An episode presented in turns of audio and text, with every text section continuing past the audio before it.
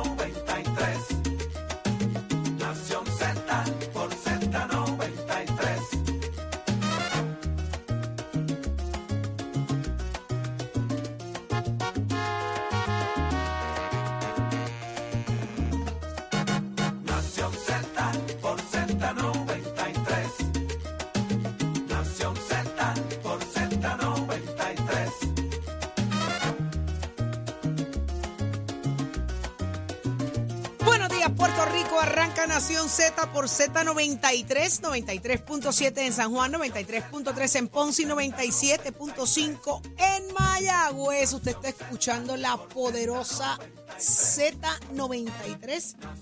Y en Nación Z encuentra a esta servidora, Saudi Rivera, junto a Jorge Suárez, Eddie López. Así que muy buenos, Buenos días, días. Buenos días, Saudi. Buenos días, Eddie. Buenos días, el Achero, Pacheco y todo el equipo de Nación Z, que ya estamos listos, prestos y dispuestos, como siempre, arrancando ya a las 6 de la mañana con mucha información desde la cabina y nuestros estudios de Z93, tu emisora nacional de la salsa, donde tenemos para ustedes en todas nuestras aplicaciones digitales lo que ocurre todos los días aquí en Nación Z, el análisis que a ti te gusta en la aplicación La Música, en el Facebook de Nación Z, y como siempre invitándolos a que sean parte de nuestra conversación en el 6220937. Ustedes son parte de Nación Z en Z93, señores. Tenemos un programazo hoy. Buenos días, Eddie. Buenos días, Jorge. Buenos días, Saudi. Buenos días a todos los amigos que nos sintonizan esta nueva mañana de martes, 3 de octubre del año 2023. Mucha información que compartir con ustedes y el, el análisis que tanto han hecho su favorito aquí en Z93, la emisora nacional de la salsa. Hágase parte de nuestra conversación al 6220937, 6220937, también a través de nuestro Facebook Live. Dele like y share para que le lleguen las notificaciones. Y si se perdió alguno de nuestros segmentos o lo quiere volver a revisitar, vaya a el app La Música en la sección de podcast. Ahí encontrará todo y cada uno de nuestros segmentos para que pueda disfrutárselos. ¿Qué hay para hoy, Saudi Rivera? Señores, hoy conversamos con el representante José Pichi Torres. ¿Dónde ha estado Pichi todo este tiempo? Que ese tiempo no lo veía. No, no- sé dónde estaba Pichi, pero llega aquí, llega aquí a Nación Z. Hay que hablar con el Jayuyano. Hay que hablar con el Jayuyano, con está Pueblano. ¿Qué es lo que está pasando? Bueno, él debe saber. Vamos allá. Venimos con eso y más, pero dime tú, Eddie, ¿quién está contigo hoy en el Como todos del los martes, en nuestro segmento de análisis del día, nuestro panel de féminas de la licenciada Rosa Seguí y la senadora Nitza Morán, vamos a hablar acerca de la Junta de Supervisión Fiscal, que hay dos vacantes ya con la renuncia el pasada, la pasada semana de Antonio Medina, así también como la renuncia en meses pasados de Justin Peterson, y cuánto se le va a permitir a nuestros líderes de acá de Puerto Rico eh, meter la cuchara ahí a ver quién es que los va a sustituir, por quién los van a reemplazar. Y también otro asunto que tiene que ver también con la Junta de Supervisión Fiscal, que destacan a seis agentes de la policía para darle seguridad a ellos en sus reuniones a un costo de 347 mil dólares eh, por esos destaques. ¿Quién va a estar pagando eso? ¿Cómo va? ¿Con qué se come eso? No, ellas, ellas nos dirán ahorita. Ahí está, Jorge. Saudi llega a Nación Z, eh, nada más y nada menos que la ex candidata a comisionada residente que ahora quiere ser candidata a la gobernación también por Victoria Ciudadana. Estamos hablando nada más y nada menos que a Danora Enríquez, que va a estar con nosotros aquí. ¿Va o no va esa Si la primaria? deja, si la deja Arnaldo Claudio.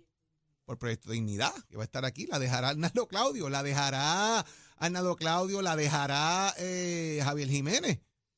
Va para allá. Y, Hay digo, primaria. y hay otra persona que dice que no cree en esa primaria. César Vázquez. ¿Así? Si dice que eso le hace daño al proyecto Dignidad, vamos a ver qué tiene que decir Ah. ella de todas esas cosas. Pero, pero, Buenos Pero- estilos eso. pero ¿qué es Muy eso? democrático. Bueno, hay gente que no cree las primarias, hay gente que cree las primarias. Preguntarle a Victoria Ciudadana y al PIB. Parece que cogieron clase con ellos. Sólido de las primarias. Sólido. Una participación brutal en primaria. Eh, Vamos muy, a, muy esto se pone democrático. bueno, esto se pone bueno, así que se dejan ver. Mm. Así es que se dejan ver, es más de lo mismo. Déjame el les- Eso mismo. se les salen los colores. Se le salen los colores. Es barata se papi a nosotros. Yo hartándome un chocolate. Sí, sí, aquí de a todo. A esta Bien bello. hora, me cago en Menos mal que- Sidonia. Caso en Sidonia, me caso en Sidonia. Gracias a Dios que Raúl le estaba ponchando. Tengo un chocolate en la boca. Vamos a lo que vinimos. Oye, ay, ay, ay, ay, ay. Caí en cuenta ahora. Ujú. Eh, 622-0937 es el número a llamar. Y usted se hace parte de esta conversación. Créame que sí. sigue durmiendo. Sí, No, sí, sí, déjalo quieto. Este manso. Señores, ¿qué es portada? ¿Qué es noticia? En el día de hoy, dímelo, Achero. Estás, estás con el habla música y Z93 en Nación Z. Habló la testigo principal del caso del alcalde de Mayagüez, Guillito. ¿Qué pasó ahí, Jorge? ¿Qué, Eddie? Bueno, el, el alcalde está acusado junto a su directora de, de finanzas de, de, de alguna manera haber utilizado de manera incorrecta fondos que estaban destinados a algo. Vo- Voy a explicar algo bien rápido para que entremos en perspectiva de todos los amigos que nos están escuchando, Saudi. La legislatura, cuando asigna dinero, en gran medida se asigna, y digo en gran medida, eh, se asigna con nombre y apellido. Todas las legislaturas, Jorge. Bueno, lo que pasa es que tú puedes asignar un pote generalizado a, a un lugar para luego destinar el dinero en, en grandes pequeños, ¿verdad? Eh, en cantidades pequeñas. Pero cuando tú estás asignando cantidades grandes como esta, tú dices, voy a asignar un millón de dólares para la reparación de la plaza pública de Humacao. Voy a asignar eh, 30 mil dólares para la compra del generador de la plaza del mercado de Caguas. Voy a asignar 5 mil dólares para reparar la acera en Jayuya, qué sé yo. Y uno va dando las cosas con nombre y apellido. Destina el dinero hacia dónde va y cuál es el uso que se le tiene que dar a ese dinero que se asigne en la legislatura, ¿verdad? En este caso, hay una situación donde la, fiscal Leticia Pavón eh, precisa que hubo 9.8 millones de dólares aprobados en tres resoluciones de la Cámara y del Senado entre el, 2000 y entre el 2012 y 2015 que debió haber sido utilizado para finalizar la fase 5 y 6 de la unidad médica del Centro Médico de Mayagüez, pero el dinero fue retenido por la administración de entonces alcalde de Mayagüez, José Guillermo Rodríguez, y transferido para inversiones en la entidad de Mayagüez Economic Development Inc. ¿Quién tomó esa decisión? ¿Por qué se tomó esa decisión? ¿Quién tiene la potestad de decir yo voy a coger estos chavos de esto que son para X cosas y lo voy a mandar para esto otro? Eso es un desvío de fondo. Lo que ocurre aquí es que si van con nombre y apellido, quien puede cambiar el uso de ese dinero, ¿sabes quién es? ¿Quién? La legislatura otra vez. Ok. Tengo que reasignar el dinero. Por ejemplo, si yo, si yo le asigno al municipio X, por decir algo, ¿verdad? Vamos a utilizar el mismo municipio de Mayagüez. Si yo le asigno al municipio de Mayagüez un millón de dólares para arreglar el techo de la cancha del barrio Urutungo. Jurutungo, Ajá, y de ese millón de dólares usaron 800 mil, sobran 200. ¿Y qué hacen? Ellos no pueden coger esos 200 mil pesos y usarlos para que les dé la gana. Son un sobrante.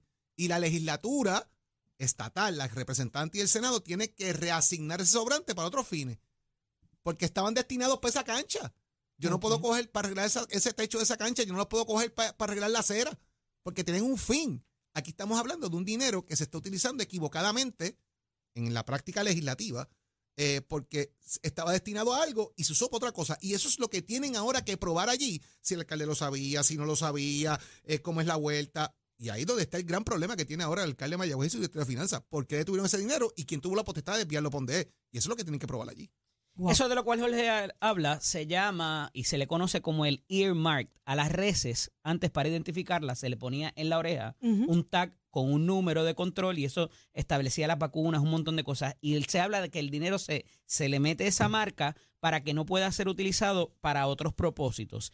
Dicho eso, eh, hay unas resoluciones que se aprueban por el cuerpo o por los cuerpos para darle paso a ese tipo de obra. Y cuando es obra de mejora permanente, aún más. Aquí el asunto es que eso no solamente es violatorio de, de- su fase por razón de que violentaste una eh, resolución aprobada por los cuerpos y firmada por el gobernador, sino que también es violatorio de la, de la ley de municipios autónomos, que es lo que está trayendo esta testigo principal en el caso de José Guillermo Rodríguez. Lo interesante de todo esto, Saudi, es que la defensa del alcalde en todo momento ha dicho que no se perdieron los fondos porque al final del día ellos pudieron recobrar la inversión inicial que se hizo en esta corporación eh, gubernamental o municipal, como le llaman ellos, eh, y que eh, al no haber una pérdida de dinero, pues el Estado no sufrió ninguna, ningún tipo de daño, ¿verdad? Y eso porque tomaron unas acciones posteriormente. Pero, y desde un inicio, siempre lo he dicho, ¿verdad?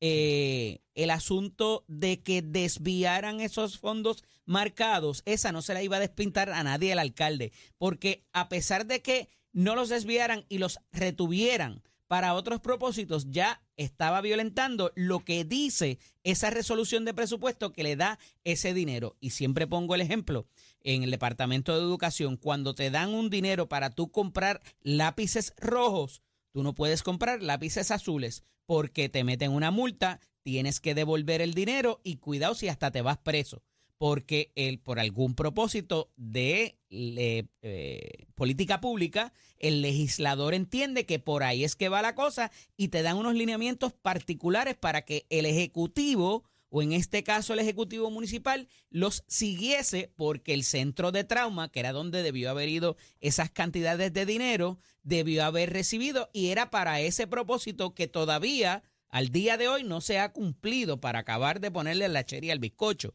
Entonces, habiendo toda esta situación, más allá de que se recuperara el dinero y que volviera a las arcas y a las cuentas de donde salieron, y que el, y que el municipio ni el Estado sufriera una pérdida o un daño, la realidad es que la intención desde un inicio fue de retener o desviar esos fondos. ¿Cómo ellos, y entiéndase la defensa, va a tratar este asunto para de alguna manera decir, pues mira, no, es que ese no era el propósito, era este, la intención. Aquí esto llega al tribunal, porque más allá de ser un asunto administrativo de manejo de dinero, hay una, parece haber o se imputa haber una intención criminal. Por eso está el FEI metido, por eso le destituyen o le suspenden de su caso, de su cargo.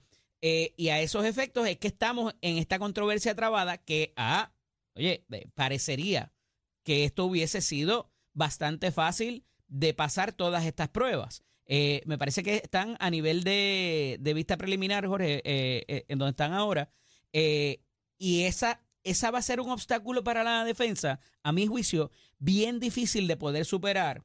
Eh, quizás para juicio ellos tendrán otras alternativas, pero para propósito, y tienen un muy buen abogado, pero para propósitos de vista preliminar y lo que se requiere para estos propósitos, parecería al menos la intención, y por fin el FEI puede establecer una línea bastante eh, contundente para propósitos de estos procesos, eh, el que el haber utilizado, retenido o desviado esos dineros que eran para un propósito en particular, se le va a hacer muy difícil a la defensa de José Guillermo Rodríguez eh, determinar de que no había la intención original, ya fuese por porque la recomendación o el consejo de alguien y cuidado si puedan levantar de que hay cierta eh, eh, recomendación legal a los efectos, que es lo que debió haber pasado, yo pensaría, ¿verdad? Y por eso quizás están tan confiados y tan eh, fuertes en, en combatir el asunto, porque si el, si el, el alcalde en algún momento dice, mira, yo pedí una recomendación legal y aquí está la, la opinión para avalar esto, yo pensaría que ya hubiesen presentado eso, pero cosas pasan. Pero esta es muy difícil, particularmente de que no sobrepase esta, esta etapa de, de vista preliminar. Ahí está. Vamos a ver qué pasa, pero pues, Interesante en derecho, definitivamente. sí. A ver cómo, a cómo ver. pudieran superarla. ¿Cuántos años de administración, Guillito? Guillito empezó en El 93, me parece, ¿no? No, yo creo- sí, yo creo que sí, Y, 93. y un error tan craso, tan básico. Pero pa- tiene un alcalde veterano. Por eso. Guillito no Pero, es, o ¿Y sea, por qué un error tan básico? Bueno, hay que ver si esto, quién induce al error, número uno. Número dos, cuánta experiencia tiene esa persona que está trabajando en finanzas que haya ocurrido esto, cómo lo manejaron, que es el planteamiento que estoy haciendo en un principio. Y yo he sido bastante fuerte con este tema de un principio, ¿verdad? Eh, y de estar aquí para récord.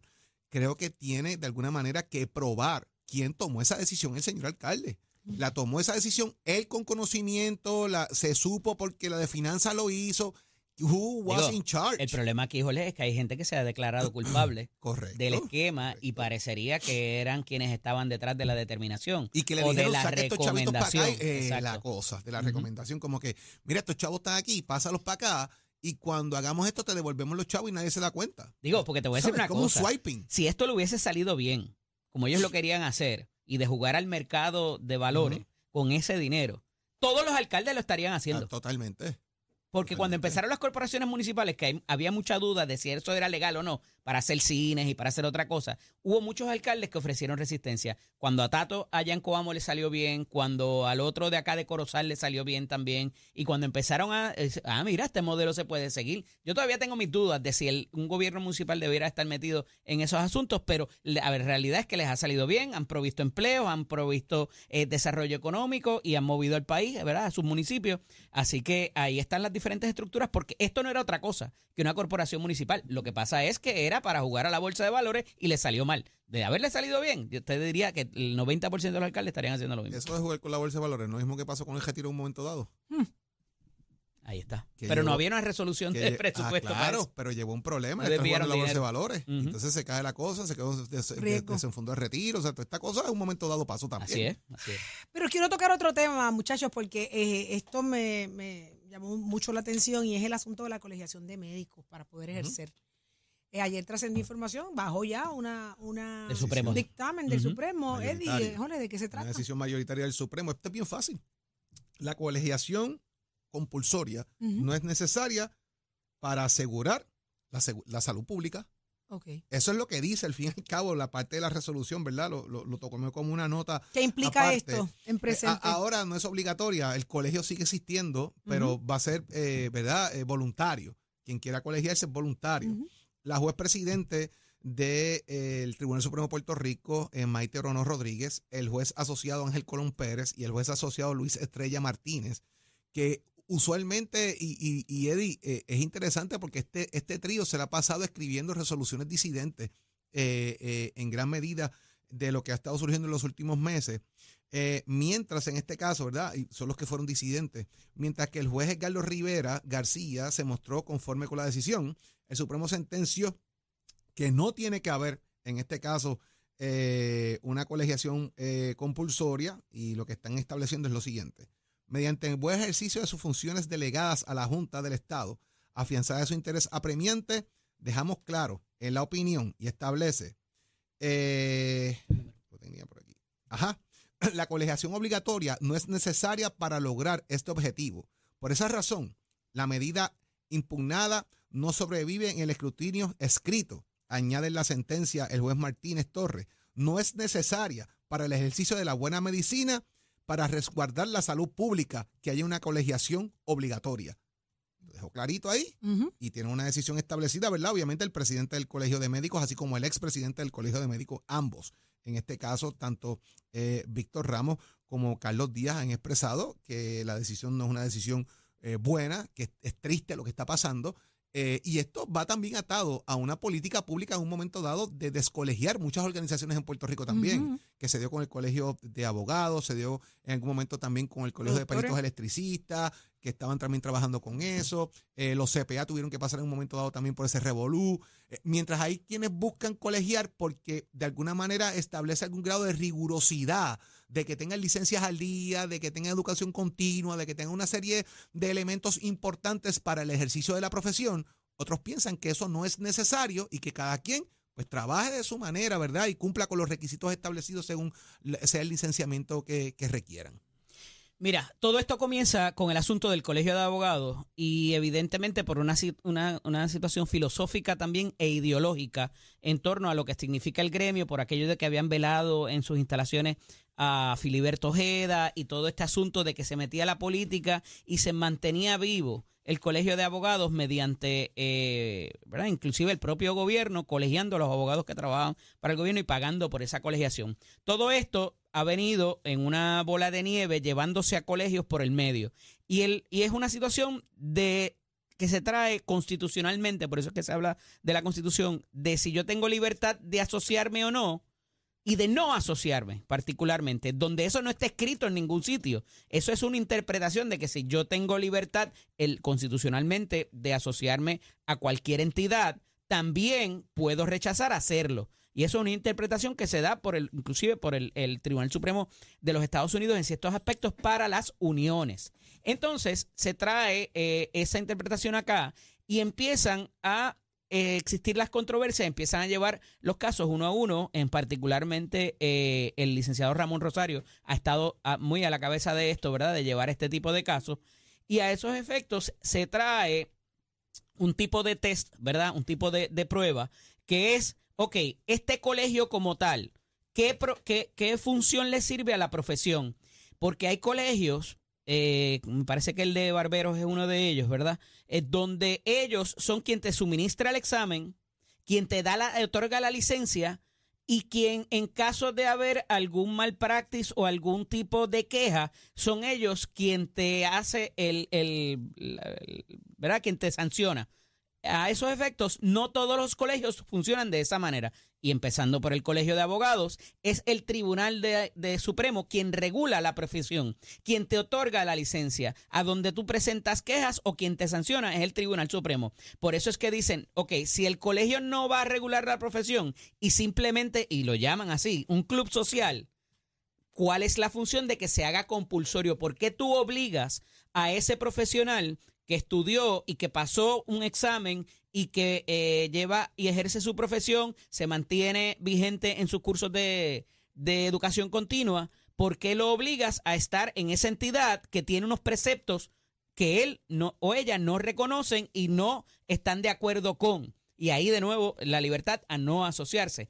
Y por ahí es que han seguido uno detrás de otro. El Colegio de Médicos es bien interesante porque había una, una entidad que era quien se encargaba, y eso cambió de nombre, y, y aquel revolú eh, que surgió de que se estaban robando los exámenes de, de dar la, eh, de la reválida, eh, y entonces después se creó el tribunal ese de médicos, y ha ido y ha venido, pero la realidad es que la función del colegio de médicos, además de que puede ser muy lo- loable y han estado presentes en todas la- la- lo- la- los desastres o catástrofes que han habido, la realidad es que no funge, no, no, no sirve esa función eh, como tal de eh, regular la profesión donde se puede presentar una queja así, pero quien verdaderamente sancione o de alguna manera otorga la licencia no es el colegio. Y por tanto, como se ha habido eh, o se ha llevado a cabo en una y otra vez en diferentes colegiaciones, dicen, no, no vamos a obligar a los médicos. Esto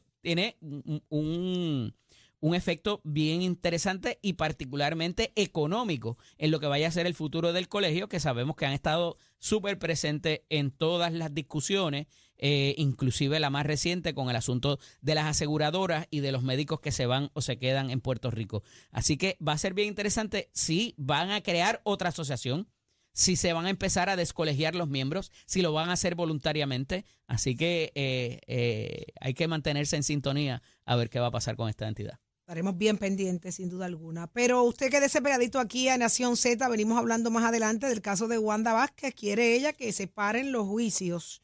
Y por otro lado, Abelutini está pidiendo un juez que sea fuera de Puerto Rico. Pero ella quiere que se celebre aquí el de ella. Ella no quiere ir para Ajá. afuera. Ujú. Pues venimos con eso y más, que ese pegadito ya está listo. Tato Hernández, somos deporte. ¿Qué está pasando, Tato? Vamos arriba, vamos arriba. Muy buenos días para todos, señoras y señores. Que lo que tengo es información de béisbol para todos los segmentos. ¿Por qué? Porque como dicen los nenes frente a casa, la mesa está servida. Vámonos con la Grandes Ligas. Eran 30 equipos, ahora quedan 12. A nivel de la Liga Americana, en los juegos de Comodín van a estar jugando entonces Toronto contra Minnesota. El ganador de ahí va contra los Astros de Houston. Por otro lado, Texas contra Tampa Bay y el ganador va contra los Orioles de Baltimore.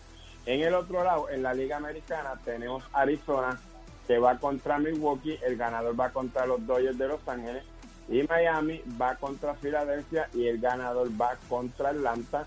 Luego de ahí entonces esos son los juegos divisionales, luego entonces está el campeón de la Americana, el campeón de la Nacional, que entonces son los que van a la Serie Mundial. Y usted se entera aquí en Nación Z somos deporte y esto es con el auspicio de Mestre Core porque Mestre Core te lleva a tu te lleva tus metas al éxito. Óigame, 787-238-9494 es el numerito a llamar. Puedes visitar nuestros recintos en Caguas, Vega Baja, Bayamón, Mayagüez y Ponce. Ayuda económica si. Compara facilidad de equipo y toma tú la decisión de estudiar en Mestre Core. Achero, give my friend. Buenos días, Puerto Rico. Soy Emanuel Pacheco Rivera con el informe sobre el tránsito. A esta hora de la mañana se mantienen despejadas gran parte de las carreteras a través de toda la isla, pero están concurridas algunas de las vías principales de la zona metropolitana, como la autopista José de Diego entre Vega Baja y Dorado y la carretera número 2 en el cruce de la Virgencita y en Candelaria en Toa Baja. Además, algunos tramos de la PR5 a la 167 y la 199 en Bayamón y la 861 en Toa Alta, además de la autopista Luisa Ferré en Caguas, específicamente en Bairoa y la 30 entre Juncos y Gurabo. Hasta aquí el informe del tránsito, ahora pasamos al informe del tiempo.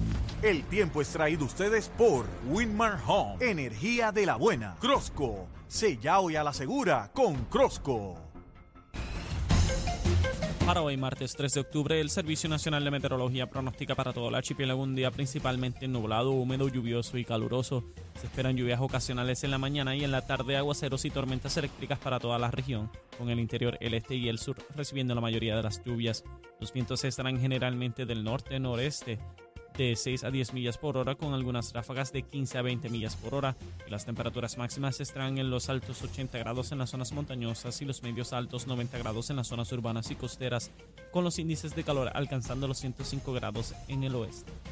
Hasta aquí el tiempo les informó Emanuel Pacheco Rivera. Yo les espero en mi próxima intervención aquí en Nación Z, que usted sintoniza a través de la emisora nacional de la salsa Z93. Próximo. No te despegues de Nación Z. Próximo. No te despegues de ahí, por ahí viene Pichi Torres Zamora, por ahí viene Omar Marrero a responderle a la comisionada residente de dónde se puede pagar la deuda de energía eléctrica y mucho más, porque esto es Nación Z y lo escuchas por Z93.